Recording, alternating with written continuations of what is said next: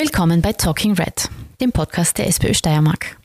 Mein Name ist Julia Lienhardt und ich spreche heute mit der Politikerin, Ärztin und Aktivistin Mireille Ngosso.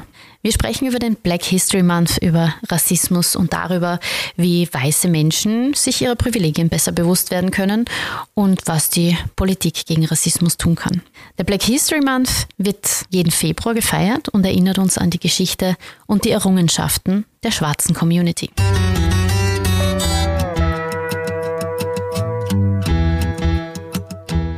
Hallo Mireille, schön, dass du heute da bist. Danke für die Einladung, freue mich. Es ist Februar und das heißt, es ist Black History Month. Wie man am Begriff schon hört, ist es, kommt es nicht aus Österreich. Wo kommt der Black History Month her? Was bedeutet er und was bedeutet er vor allem auch für uns in Österreich? Ähm, ja, also der Black History Month wird eigentlich in der USA und ähm, in Kanada alljährlich immer im Februar äh, gefeiert und äh, findet auch statt, weil das ist das Monat, wo man einfach die, äh, die Geschichte der schwarzen Menschen in Amerika aufzeigen möchte. Also einerseits die Geschichte, äh, gerade mit der Sklaverei und auch mit der Bürgerrechtsbewegung, die, äh, die in Amerika stattgefunden hat. Aber andererseits nutzt man dieses Monat auch, um einfach die ähm, schwarzen Errungenschaften zu feiern. Ja? Also es wird äh, ganz stark in der Schule ähm, die schwarze Geschichte aufgezeigt, es wird sehr viele Podiumsdiskussionen etc. Es findet sehr, sehr viel statt in dem Monat, einfach alles rund um die schwarzen Menschen in Amerika. Und in den letzten Jahren ist es immer mehr auch ähm, einerseits zu, also nach Europa gekommen, einerseits im englischsprachigen Raum, also in England. Ich war ist es auch schon sehr, sehr lange Tradition, dass der Black History Month gefeiert wird, aber dort ist er im Oktober und nicht im Februar. Und jetzt in den letzten Jahren ist es auch immer wieder, also immer mehr auch zu uns nach Österreich gekommen, dass wir, also am Anfang war es eher so, dass man da auf die schwarze Geschichte in die USA gezeigt hat und geblickt hat und aufgezeigt hat, ja. Und jetzt in den letzten Jahren ist es aber so, dass es immer mehr auch die schwarze Geschichte hier in Österreich aufgezeigt wird. Also zum Beispiel jemand wie Angelo Soliman wird gefeiert. Das war ähm, ein Sklave, ähm, der aus Westafrika gekommen ist. Man weiß leider nicht, aus welchem Land er gekommen ist, aber der damals dann ähm, äh, verkauft wurde und zuerst ähm, in, in in Spanien war und dann von Spanien dann weiter nach Österreich verkauft worden ist und bei den Adeligen gelebt hat und ein sehr, ein sehr interessantes Leben gehabt hat wo man jetzt mittlerweile auch schon sehr, sehr viel darüber weiß und ähm, es auch viele Bücher und auch mittlerweile einen Film von Angelo Soliman gibt. Ähm, zum Beispiel solche Persönlichkeiten werden gefeiert. Es werden aber auch hier in, in Österreich aufgezeigt, was äh, schwarze Menschen alles schon erreicht haben. Also ich zeige zum Beispiel jedes Jahr immer auf, dass es schon einige schwarze Politiker und Politikerinnen gegeben hat. Oder ganz, ganz viele von uns versuchen, die schwarze Geschichte im Zweiten Weltkrieg oder auch nach dem Zweiten Weltkrieg, die Besatzungskinder zum Beispiel aufzuzeigen. Also es gibt ganz, ganz viel äh, Geschichte von schwarzen Menschen hier in Österreich und versuchen, die Menschen, also die Bevölkerung auf diese Geschichte zu sensibilisieren. Und hast du, weil du ähm, PolitikerInnen erwähnt hast, hast du da ähm, besondere Vorbilder? Also ich war ähm, etwas zu jung, um sie jetzt so, äh, so richtig als Vorbilder zu titulieren, aber ich weiß, dass meine Eltern zum Beispiel ähm, einige dieser Menschen ein sehr äh, wirklich große Vorbilder waren. Ja, ich kann mich damals erinnern, wo meine Mutter mir erzählt hat, es hat ähm, den Damien Akbobe, der war bei den Grünen hier in Wien äh, als Bezirksrat und ich kann mich erinnern, wo meine Mutter mir erzählt hat über den Damien, ja, der Damien kandidiert. Ja, der erste schwarze Mann kandidiert hier in Österreich in Wien. Und was das für einen großen Widerhalt gegeben hat, einen positiven Widerhalt in der, in der Community, weil einfach ähm, wenn man sich sehen kann, ja, dann weiß man auch selbst, dass man das tun kann. Und an das kann ich mich schon erinnern. Ja. Ich kann mich auch erinnern, wo, meine, wo wir den Fernseher ausgeschalten haben und auf einmal Arabella Kiesbauer gesehen haben. Das war damals die Sendung, die Musiksendung, glaube ich, Express hat sie geheißen. Das war ein ganz, ganz toller Moment für mich, ja. Und das waren Vorbilder für mich, weil ich schwarze Menschen, äh, schwarze Persönlichkeiten äh, im Fernsehen gesehen habe. Und das hat mich sehr geprägt. Was versteht man denn unter People of Color, beziehungsweise was sind die Begrifflichkeiten, die man verwenden soll? Also der Begriff Schwarz ist ein Begriff, den ähm, schwarze Menschen selbst gewählt haben, seine Selbstermächtigung. Und deshalb äh, kann man schwarze Menschen einfach wirklich den Begriff Platz nehmen und das groß geschrieben und das ist absolut in Ordnung und ist ein guter Begriff, weil er selbst gewählt worden ist, somit auch selbst entmächtigt. Ähm, der zweite Begriff, der äh, immer wieder fällt, was mir nicht so gut daran gefällt, ist, dass der Begriff auf Englisch ist, aber nicht nichtsdestotrotz äh, People of Color. Das bedeutet jetzt nicht Menschen mit, äh, mit Farbe, sondern es bedeutet ähm, Menschen, die von Rassismus betroffen sind. Und alle diese Menschen, die da hineinfliegen, nennt man dann People of Color. Und dann gibt es noch BIPOC, also quasi Black, Indigenous und People of Color. Genau, verwenden wir hier eigentlich in Österreich so gut wie gar nicht, weil Indigenous betrifft uns jetzt in dem Ausmaß jetzt nicht, sondern das ist ja eher dann passender für Amerika, wo dieser Begriff dann sehr oft verwendet ist, BIPOC. Also wir verwenden eigentlich immer also schwarze Menschen oder People of Color. Aber wenn wir schon bei den Begriffen sind, dann machen wir gleich weiter bei den ähm, Verhaltensweisen. Mhm. Welche Verhaltensweisen oder auch Fragen sind ähm, problematisch gegenüber Menschen mit Rassismuserfahrung? Ähm, ich möchte zuallererst sagen, es ist wichtig für uns alle als Gesellschaft zu verstehen, dass wir gleich sozialisiert worden sind. Und damit meine ich auch mich und auch schwarze Menschen oder äh, Menschen, die von Erfahrungen betroffen sind. Wir sind alle hier in einer weißen Mehrheitsgesellschaft groß geworden. Das heißt, wir haben die gleichen Bilder gesehen. Wir sind mit den gleichen Vorurteilen auch aufgewachsen. Das heißt, dass wir alle miteinander diese Vorurteile in uns tragen und immer wieder innehalten müssen und schauen müssen, okay, welche Begrifflichkeiten benutze ich eigentlich schon automatisch, weil ich die einfach so gelernt habe. Und ich glaube, es ist wichtig, dass man die Kommunikation aber unter uns trotzdem aufrechterhält und auch keine Angst hat, die Dinge zu sagen. Aber wenn man dann darauf angesprochen wird, ja, dass das vielleicht nicht richtig ist, den Begriff, den man nutzt, sich nicht angegriffen zu fühlen, sondern innezuhalten für sich selber und dann versuchen, das nächste Mal es zu ändern. Ich glaube nicht, dass wir jetzt alle, so wie wir hier leben, Rassisten oder Rassistinnen sind, sondern wie gesagt, wir sind alle gleich sozialisiert worden. Es gibt ein sehr gutes Buch, das heißt, war das jetzt rassistisch? Das kann ich wirklich jedem und jeder empfehlen weil man dann richtig guten Einblick bekommt von den unterschiedlichen Communities, ob es jetzt schwarze Menschen sind oder Menschen, äh, die äh, Roma, Roma und Sinti oder äh, die muslimische ähm, Community, also haben wirklich unterschiedliche Communities gemeinsam geschrieben, einfach diese Begrifflichkeiten zu verstehen, warum äh, man manche Fragen nicht mehr stellen sollte äh, und was man stattdessen äh, sagen kann. Äh, das kann ich wirklich sehr empfehlen, war das jetzt rassistisch, das gibt glaube ich jetzt eh überall, überall zu finden. Und deine Frage war jetzt, welche Begrifflichkeiten? Genau, welche Verhaltensweisen sind problematisch oder auch welche Fragen, zum Beispiel, woher kommst du wirklich? Mhm zum Beispiel, woher kommst du wirklich? Ich kann es jetzt von meiner Seite erzählen, wie das für mich ist. Ja?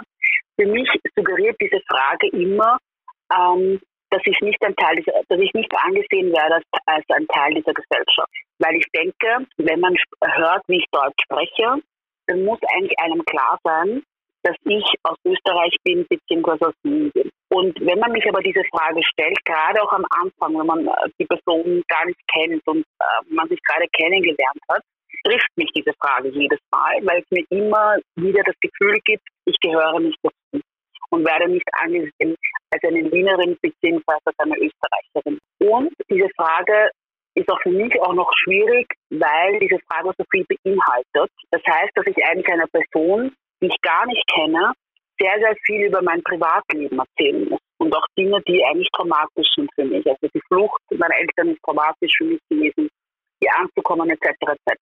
Und das sind alles Dinge, die ich einer Person, die ich gar nicht kenne, überhaupt nicht erzählen möchte. Also ich glaube, dass jeder und jeder vielleicht das ein bisschen anders äh, wahrnimmt, aber so nehme ich das wahr. Und deshalb würde ich mir wünschen, dass man einfach versteht, dass österreichisch sein nicht bedeutet, dass man weiß ist, sondern österreichisch sein auch bedeuten kann, dass man schwarz ist. Oder österreichisch sein auch bedeuten kann, dass man ein Kopftuch trägt. Ja? Ähm, und dass wir diese Vielfalt, die Österreich hat, auch sehen und auch annehmen und nicht immer wieder den Menschen das Gefühl geben, dass sie nicht ein Teil von unserer Gesellschaft sind. Gibt es andere Verhaltensweisen, die du oder auch Fragen, die du öfter erlebst, wo du dir wünschen würdest, dass du nicht immer wieder Sensibilisierungsarbeit leisten musst, sondern dass das vielleicht schon selbstverständlich ist?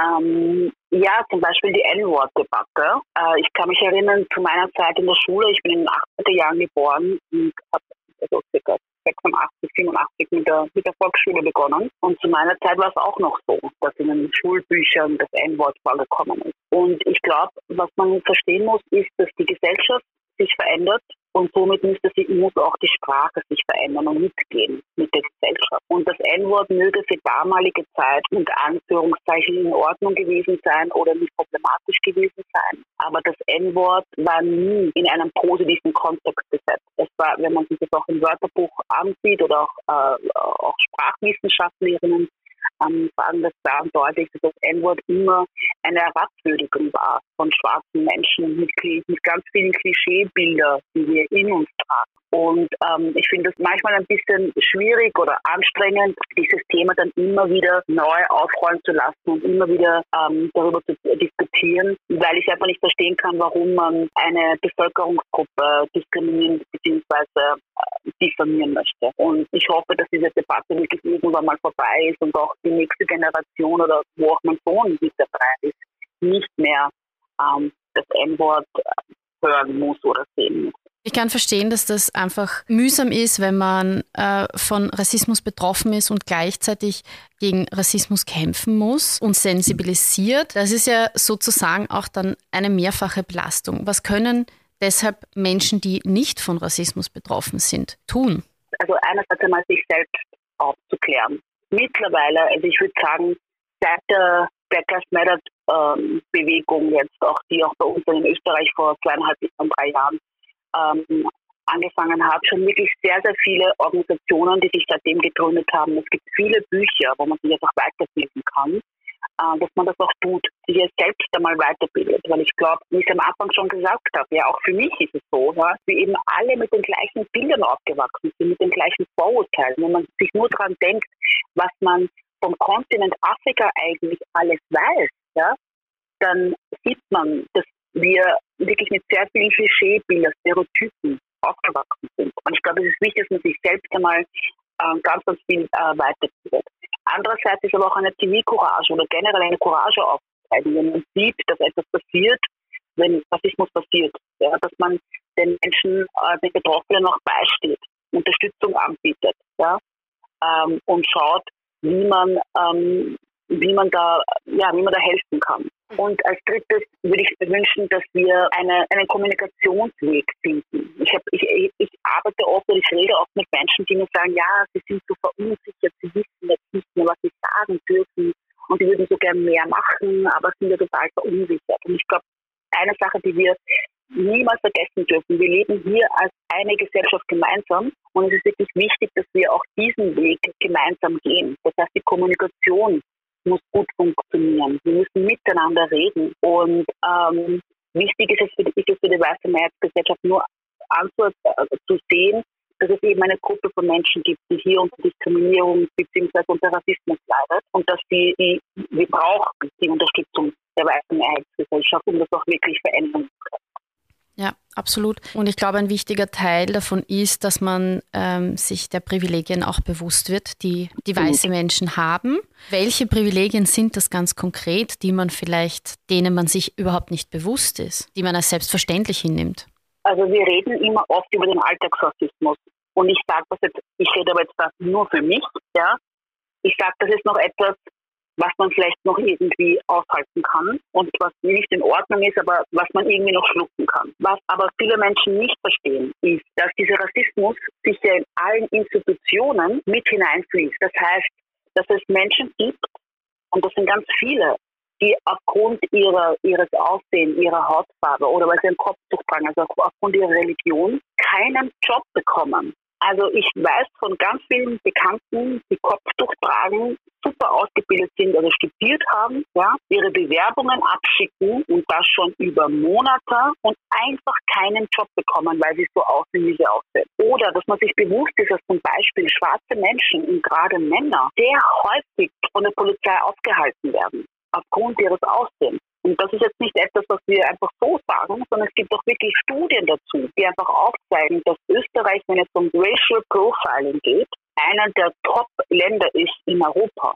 Wir müssen uns vorstellen, dass zum Beispiel für Menschen, die von Rassismus betroffen sind, es manchmal sehr schwierig ist, so einfache Dinge wie zum Beispiel eine Wohnung vorhalten. So was ganz Banales, wo man eigentlich, eigentlich sich nie Gedanken drüber macht, aber es schwierig ist, eine Wohnung zu bekommen. Man muss sich vorstellen, dass es für Menschen, die von Rassismus betroffen ist, Alltag eigentlich ist, dass sie jederzeit irgendwo beschimpft werden können und dass dieses Beschimpfen nur der Anfang ist, es so weit gehen kann, dass es bis zu körperlich gehen kann, ja, körperlich angegriffen werden kann. Und das sind alles Dinge, die viele Menschen einfach nicht wissen und sich denken, okay, wir, wir haben hier keinen Rassismus, weil es eben diese, äh, dieser strukturelle Rassismus eben nicht, nicht sichtbar ist für jeden und jede. Aber so ist eben der Alltag von ganz vielen Menschen, die von Rassismus betroffen sind. Und dass es eigentlich ein Privileg ist, sich einfach die Zeitung aufzuschlagen und ähm, eine Wohnung rauszusuchen und die sich auch ansehen zu gehen, ohne ein Problem. Und dann kommt nämlich oft auch das,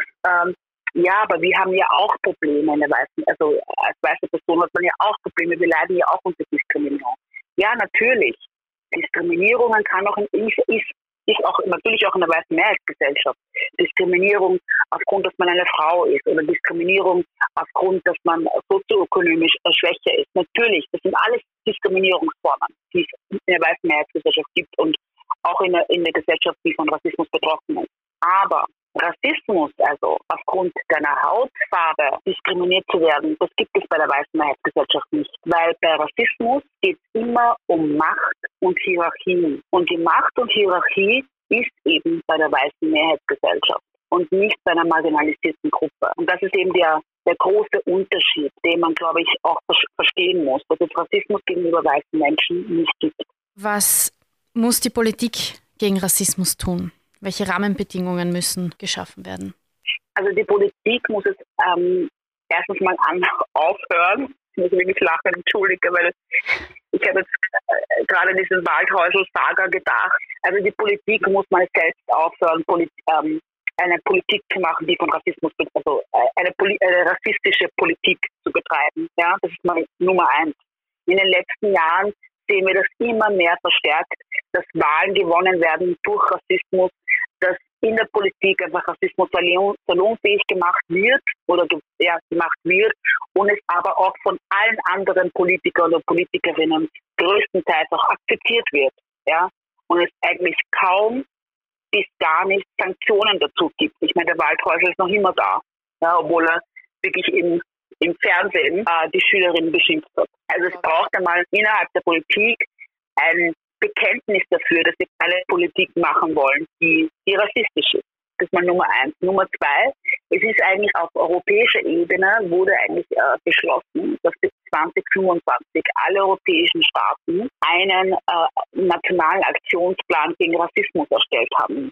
Äh, bis dato habe ich nicht sehr viel gehört von der österreichischen Bundesregierung dazu, aber das, das wäre eine gute Sache, weil dann Gesetze geschaffen werden würden, die einfach Menschen, die von Rassismus betroffen sind, schützen würden. Und das heißt zum Beispiel solche Dinge wie, dass man sich bewirbt und dann den Job nicht bekommt, weil man eben ein Kopftuch trägt oder weil man eben schwarz ist. Ja, dass dann solche Dinge dann auch gesetzlich äh, bestraft werden können. Und ich glaube, das ist das, was wir auch brauchen, weil es einfach sonst extrem schwierig werden wird, dass äh, Menschen, die von Rassismus betroffen werden, auch ihren Schutz erhalten. Andererseits braucht man aber auch in der Politik einfach mehr Repräsentation. Wir brauchen mehr Menschen, die äh, von Rassismus betroffen sind in der Politik. Und das haben wir de facto bis jetzt noch gar nicht. Ja, also wenn ich mir alleine die SPÖ in äh, Wien anschaue, sind wir zu viert. Und gerade Wien, wo jede dritte Person eine Migrationsbiografie hat, ist das schon sehr wenig in der Politik. Also ich glaube, das ist auch ein wichtiger Punkt, dass ähm, es viel mehr Repräsentation geben muss und die Türen auch aufgemacht werden müssen für die unterschiedlichsten Communities, weil es einfach extrem schwierig für sie ist, das weiß ich aus eigener Erfahrung und auch eigener Geschichte, überhaupt einen Fuß in die Politik zu fassen, ja, weil es meistens auch gar nicht so präsent in ihrem Leben ist. Absolut. Und Repräsentation ist auch außerhalb der Politik, glaube ich, ein ganz wichtiges Thema und zwar ja. in den Medien, in vielleicht auch Kinderbüchern, Schulbüchern. Ähm, da fängt es ja. ja schon an, oder?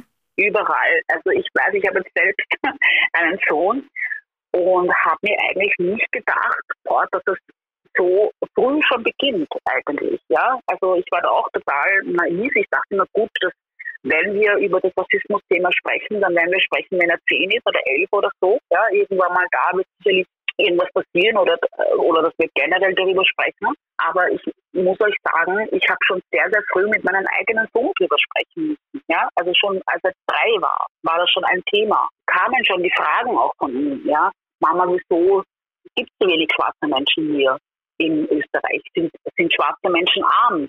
etc. Und das sind aber nicht Dinge, wo man, wo man sich wundert, so, woher hat das ein Dreijähriger? Aber, das, äh, aber dann sieht man das wieder, dass äh, der Rassismus oder unser Weltbild, wie es eben ist, ja, schon sehr, sehr früh auch bei kleinen Kindern sichtbar ist. Und er hat sich einfach selbst kaum irgendwo gesehen, wiedergesehen sozusagen. Ja.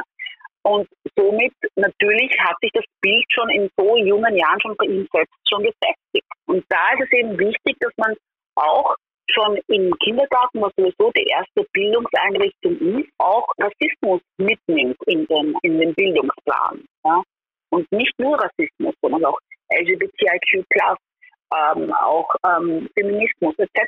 Die, ganz, äh, ähm, die vielen Themen, die wir haben, damit Kinder einen schon in jungen Jahren auch schon darauf sensibilisiert werden. Total. Vielen, vielen Dank, Mireille. Sehr, sehr gerne. Es war ein wirklich sehr wertvolles Gespräch. Danke, dass, äh, dass ihr euch die Zeit nimmt und äh, euch das anhört und vor allem auch ähm, als Appell, dass man, dass man wirklich seine eigenen Privilegien immer wieder hinterfragt und sich nicht angegriffen fühlt, indem schaut, okay, gut, was kann ich verändern, für mich verändern, damit man eben, damit wir als Gesellschaft hier gut gemeinsam leben können. Vielen Dank. Auch ich sage an der Stelle unseren Zuhörerinnen und Zuhörern vielen Dank fürs Dabeisein. Viel, ja, ähm, setzt euch einfach weiter damit auseinander. Wir haben, wir haben euch ja jetzt, glaube ich, auch Tipps geliefert. Setzt euch mit euren Privilegien auseinander und ja, informiert euch. Es ist einfach unsere Verantwortung.